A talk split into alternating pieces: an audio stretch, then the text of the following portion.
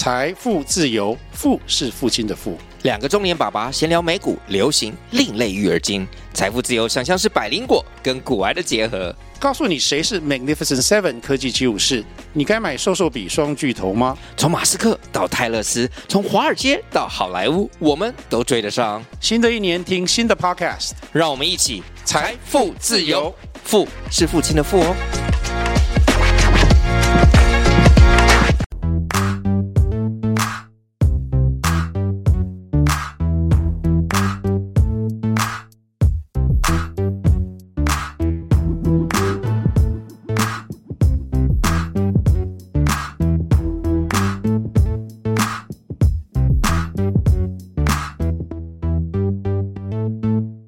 歌迷，又是汪汪叫，又是猫猫叫，那你一句啊，我一句的这样啊，又是节目前的打招呼，跟说拜拜，跟大家说拜拜，好，拜拜。大家好，我是保险特助莱恩，欢迎收听我的频道。又在看到一篇贴文在炒说，就是失能险啊跟长照险是不同的商品。我个人觉得是这样的，你买一个东西一定有它最根本的那个需求。例如说，我们吃东西就会去找餐厅嘛，那就是要解决我们的饥饿嘛，就是要摄取营养啊什么的。就是失能险跟长照险买这两个商品，最主要的目的是要解决什么问题？就是解决我们。不管是疾病也好，还是意外也好，所导致我们可能没有办法自理，甚至没有办法工作，所导致的一些经济损失嘛。之前也讲过了，这个我个人认为是一个在这个人生当中最。就是最无底洞的一个一个风险吧。试想一下，如果你你自己或你的家人需要你照顾，我觉得这个最辛苦的地方就是在于说，这个照顾没有尽头。对，就是他也不是说真的很很病入膏肓，但是就是说他就是需要人家照顾。但是需要照顾的话，需要时间，需要钱，所以这不单单只是一个人的问题，是全家人整个家庭的问题。这个才是我们关心的嘛，而不是在吵说啊，失能险怎么样，长照险怎么样。在前面前面几集，我记得有谈到这两个商品。其实，如果各位已经研究透彻，然后你也能接受它的理赔的条件的话，要买哪一个，各位自行决定。那在节目上，我也建议说，不管你买什么商品，总之就是一年期的商品还是比较划算的。你买终身型的，你的压力会非常大啦。就像我前面讲的，你财务规划，如果你都买终身的医疗保险，告诉你，你肯定没有钱做投资规划了。所以我的看法是这样子：金融商品当然就是有分类嘛，但是不要被这个商品分类给局限住了。就例如说，我以前在大学的时候，我记得有个金字塔表。这个金字塔表其实大家都搜寻得到，就是用如果我们用风险的大小来去区分商品的话，你就会发现说，哦，活存啊、定存啊这种非非常基本的商品，它会放在最底下、最安全的。再上一层是什么？再上一层可能是储蓄险。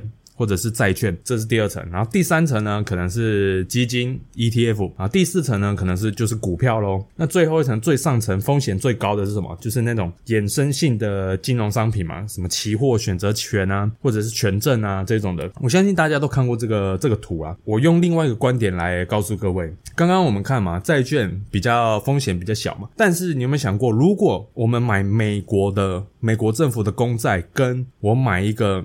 呃，反正不知道什么阿里不达，只能新兴市场的公司债好了。你觉得哪一个风险比较高？那肯定是公司债嘛。好，再来比，如果我用苹果股票跟。新兴市场的公司债来比，谁的风险比较高？这个就问号了嘛，对不对？所以工具只能大概分类，关键点是你买的标的是什么，你的标的到底是不是一间好的公司，这个才是关键，而不是在于说，即便啊，你说投资型保单好了，投资型保单一样要绑基金啊，你单看这个名称，你会以为说，哦，投资型保单好像很安全，但是你投资的东西是什么南非币，什么新兴市场的，其实你的风险甚至比买标普五百还高。不要被那个商品所局限了。更重要的是，在这个投资规划的领域，你到底投资的是什么样子的标的？特别是你需要到挑个股的话，你自己好好的思考一下，说这间公司你到底了不了解啊？财报有没有能力看，就是看得懂？然后 EPS 有没有在成长？这些都是要去做功课、做研究的嘛。有一集我才讲说，哦，储蓄险跟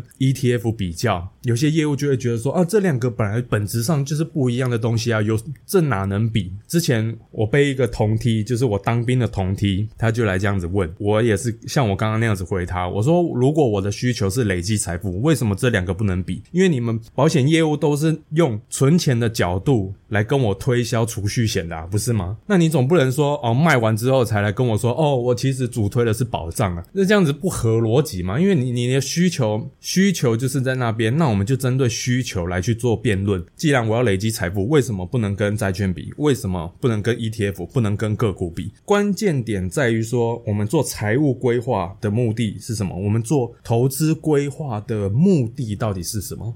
其实我觉得很简单啊，投资规划的目的，简单来说，借由金融的力量，创造自己额外的被动收入嘛。那重点是这个。创造财富的这个速度呢，你还要打败物价，你还要打败房价，这样子你才算是真正的那个购买力有在增加嘛。现在大家都在吵说哦，房价很高，房价很高，那是因为你如果没有积极的去做投资规划的话，如果你都是买那种就是我们传统型台湾人最常最爱买的保险啊、储蓄险啊这种之类的，当然你会觉得说哦，房价越涨越高啊，我的薪水完全没有涨，我根本就追不上房价，然后就。等着躺平，那这个是很自然的结果嘛？因为你没有做投资规划，基本上如果。一个国家，它的经济成长比房价涨的那个幅度还慢的话，这个就是泡沫。它一定要是公司有赚钱，公司有赚钱之后，那员工也有钱，员工也有钱，这样社会大众才有钱去做消费。那消费的话，那经济就会活络起来，这个才是一个正常的一个经济循环嘛。但是如果你的是因为房价跑得太快，涨得太快，基本上那个就是有点泡沫了。但是怎么样呢？那是因为华人的世界就是要成家立业。嘛，然后就是非你结婚就非得要买房嘛，这种刚性需求就会让现在的年轻人压力就是非常大嘛。那再加上最近像这种医疗保险啊，新闻现在常常出嘛，昨天又出了癌症那些什么针对特定癌症的商品要改版，非常的复杂，因为有些商品像我们一般买的可能有分。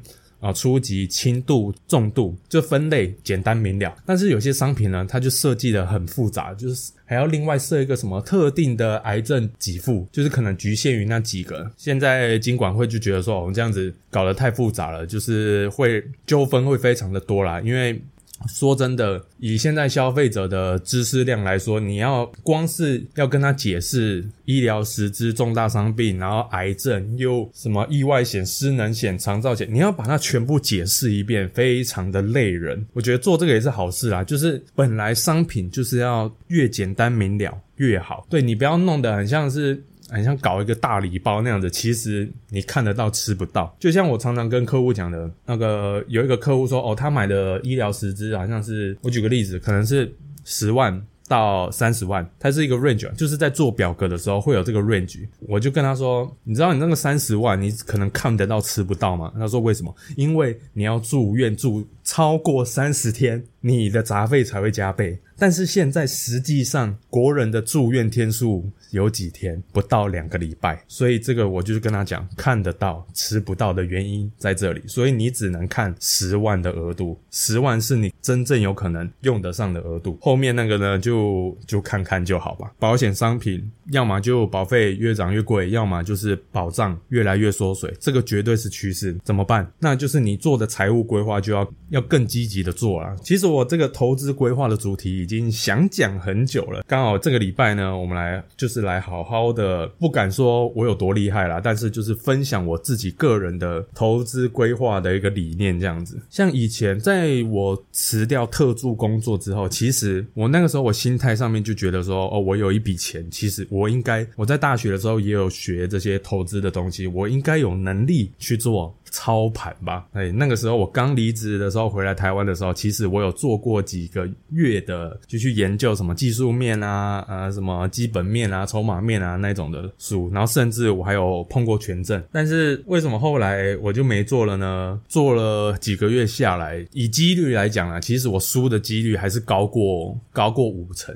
基本上，如果你是一个就是多平交易的一个投资人的话，你下单的那个成功率只要有五十一趴，你只要超过一半的几率，长期下来其实你应该是赚钱的。但是如果你的下单的赢钱的几率是少于五十趴的话，长期来看你就是终究会输到脱裤子。那我后来就是试了几个月之后，我发现我再怎么盯盘，再怎么看下单速度也绝对不会比别人快，而且现在。的真正有实力的人、有资金的人都是怎么样？都直接写程式、程式交易。我要怎么拼，对不对？然后再来就是那个那一阵子，真的是那个股价的涨跌啊，真的是影响了我我的那一天的一个情绪，这样子就等于说我的人生感觉被数字操控，心态呢也越来越像一个赌徒这样子。对，所以我就觉得说，哇，难道我的人生就要宝贵的二十几岁的人生就要花在这个上面吗？我就打个问号这样子。投资这个领域真的不是说你读很你读再多的书，你把书局的书、图书馆的书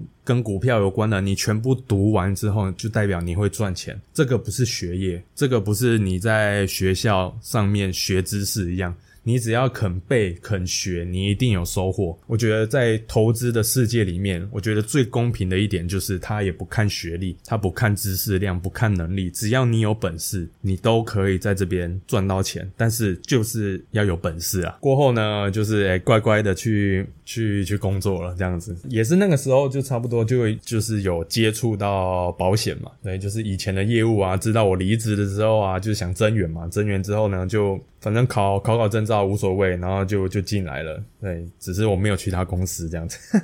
好，那就进入真正今天的主题了。在做投资规划的时候，主要就是分成两个部分，第一个是主动投资，第二个是被动投资。那主动投资，我相信大家如果真的有在碰这些投资的金融工具的话，应该都。都有试过啦，你买买基金也好啊，然后买 ETF 也好，还是买股票也好，基本上就是要有能力去控管你的资金，然后再来呢，你下单你的资产配置，有些人就是败在他重压，他就是像个赌徒一样，直接重压一档。哎，我我就很喜欢古玩的一句话，就是弯得过去你就是拓海，啊弯不过去你就填海。哎，这一句话真的在股市上面真的是非常的贴切。对，那我是觉得说，不管是你主动投资也好，还是被动投资也好，其实。真正该做的应该就是资产配置，就是风险分散的概念嘛。你即便再看好一间公司，像我，我有有买苹果的股票，但是它占我的投资的比重也不过就十趴。公司这么好的股票，我为什么不重压？我的就是投资的那个心理素质啊，就是没有这么的好，就是我可能没有办法承受那种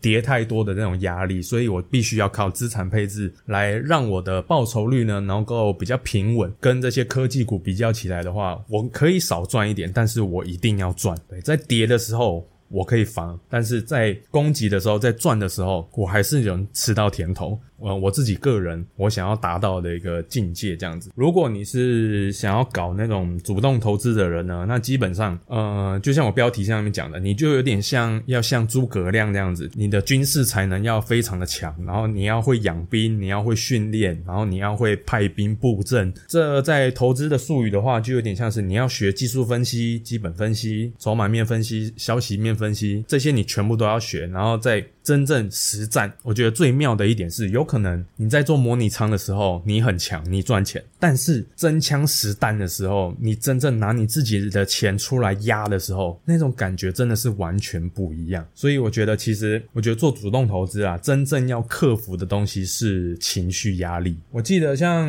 有些真正成功的交易者，他其实是有把就是定好非常严格的的进出场。的策略少用情绪来判。判断进出场，你就先把剧本给写好。我买了这一档股票，呃，如果下跌了，要下跌多少，我要把它卖掉。那如果涨了，要涨到什么样的状况，我要把它卖掉。就真的很像，就你像以前就是三国时代在打仗那样子，你就是兵就是要出了，出了之后你必须要考虑，哦，有可能赢，有可能输，还有可能天气不好，你全部都要考虑进去。所以剧本一定要写好。我以前也是一样啦，就是说哦，买了之后。特别是我第一次买股票台股的时候，就是刚好我一买，美中贸易战就开打了。然后我记得我买的是那个叫什么，呃，像是群创吧，然后就是这种科技类股，直接趴，就是买完之后马上就跌个可能十几二十趴这样子。那个时候就跟大部分的人一样，然后就买了就啊，算了就放着吧，因为心里面也是觉得。不肯认赔，你知道吗？所以就放着放着，然后放到之后，你可能觉得一两年之后就有点动不了，你知道吗？因为你你一直赔，就是一直看着它那个亏损的那个报酬率，然后一直没有起色这样子，然后结果呢，卖掉之后呢，就上涨了。自从那个时候，我就认知到我自己其实不是做这种主动操作的这一块料，而且我的心理素质可能没有到那种很疯狂的境界。过后呢，我就是诶，有发现说，那也可以从被动投资的角度。度来去做规划，对，然后后来呢，才去认识到哦，其实也可以透过投资美股，然后来创造自己的。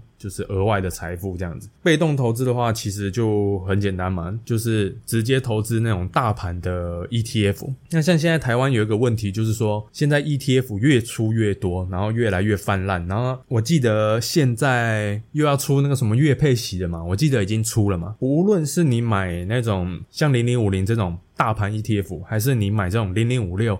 高股息的 ETF，其实大家都在比较嘛。那我觉得更重要的一点是说，它里面的成分股到底有没有赚钱？我个人是认为啊，如果你还年轻，你应该要买的是大盘 ETF，因为你要的是。成长性，因为你离退休的时间，我们假设六十五岁，可能还有一长段的距离，你有时间可以等，那你应该要做的是比较稍微积极一点的规划，而不是你一年轻的时候你就一直买买那种股息股。因为为什么一间公司可以发那么高的股息，是因为它的产业已经很稳定了，基本上已经没有在什么高成长的机会了，所以它才会发股息嘛。像是可口可乐啊、星巴克啊这种的，但是你看哦，像平苹果也好。或者是甚至是波克夏，巴菲特的波克夏的公司，波克夏公司是几乎不是说几乎是完全没有发股息。但是如果你只是用一个股息的角度，就说哦，因为他没发股息，所以我不投资，那我是觉得有点可惜啦。因为你看看巴菲特的博客下海瑟威，你看看它的股价，然后你看它历年来近二十年的它的股价，为什么可以越垫越高？是因为他把每年赚来的钱又再投入到自己的公司上面。所以它的 EPS 就越垫越高，越垫越高。如果有学过本一笔估价的就知道嘛，如果你的 EPS 越高，那股价在不变的状况下，本一笔是会越低的。那越低的话，就代表说你的股价是相对的便宜。就是因为这样子，所以它的股股价就会越跌越高，越跌越高。它的不是那种像像特斯拉那种有点情绪化的那种冲高，然后又低又高又低这样子。其实你可以看长期而言，就是它的股价真的是要用科技。股来比真的是稍慢啊，但是其实你长期来看这样子下来，它真的是很稳定的在。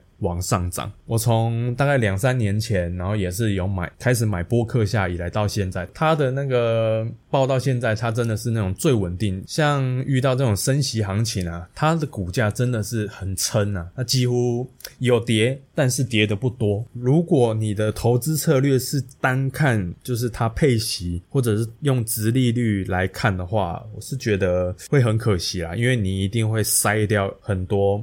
很棒的公司，不管是零零五零也好，还是零零五六也好，不需要二选一，你可以两个都要啊。关键就是在于说你的比例配置的问题而已。呃，回过头来，那被动投资的话呢，简单来说就是买，就是直接买大盘的 ETF，不要买那种特定议题的，什么电动车啊、元宇宙那一种的，那种特定议题的，就你还是一样了，把鸡蛋放在同一个篮子上。那个就像我前面讲的，工具一样，但是你投资的标的。不一样，你的风险还是比别人高。既然我们都要买这种 ETF 了，那就是买那种最纯的，就是买那种最单纯的、就好了。被动投资就有点像是诸葛亮最大的敌人司马懿一样，他们两个在当年在对峙的时候，诸葛亮想要趁从他这一辈子就完成统一的大业。那司马懿呢，因为他是防守者嘛，防守者的话，其实如果你面对到一个是一个非常强大的敌人，基本上你要就是以静制动，还是比较比较实际的呃策略啦。就像投资这样子，你与其去跟人家拼拼说哦，我可能操盘的速度可能比你更快，然后比谁更快，倒不如就是你用长期投资的策略，好好的做基本分析。在台湾，大家都我觉得最理想的状态上就是这样，就是说你一买就涨，就有点像最近那个伟创那样子嘛，你一买了就喷，然后喷上天这样子。如果真的有在做这种波段的人，应该都知道，很多时候都是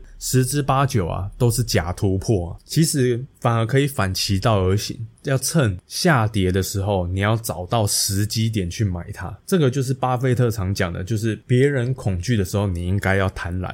啊，别人贪婪的时候，你应该恐惧，非常的反人性啊！但是就是因为股市就是非常情绪化的一个市场，有时候你要违反人性。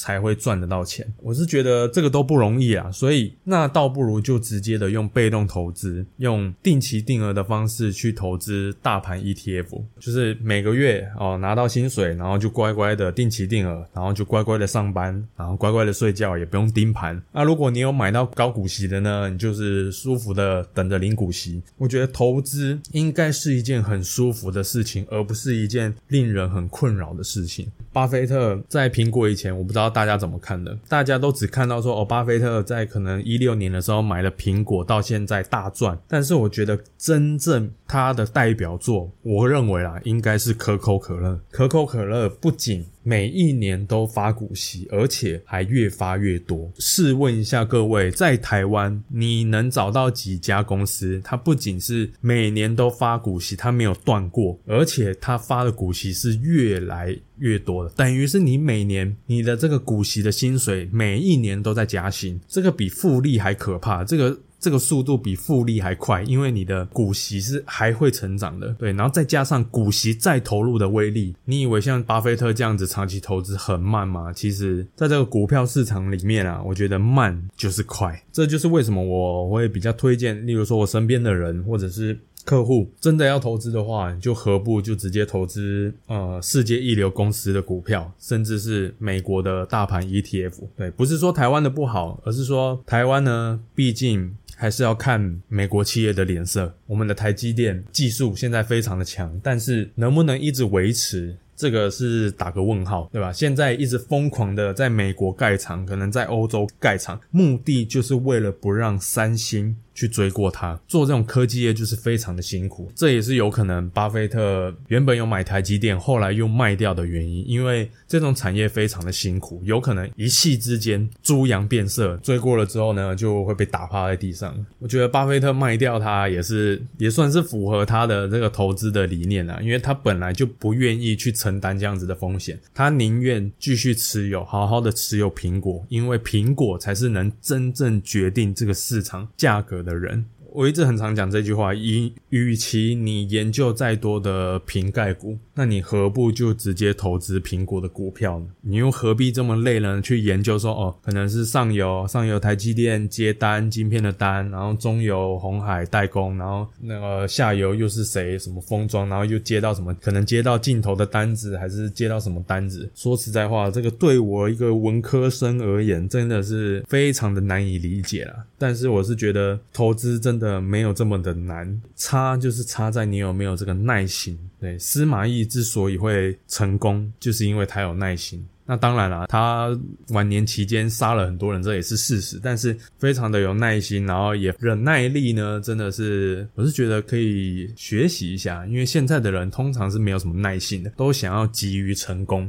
但殊不知，你每天一点一滴的努力，其实就已经朝向成功的道路了。不仅是你的，可能你的工作也好，你的事业也好，你的投资也是如此啊。这个就是我想要跟大家分享的事情。虽然呢，我是我这个节目呢是做保险的节目，但是我还是希望各位能够好好善用各种不同的金融工具，来让自己可以早日的达到财务自由的境界，这个才是金融业真正该做的事情。好，那这一集的节目呢，就先到这边，那我们下周再见。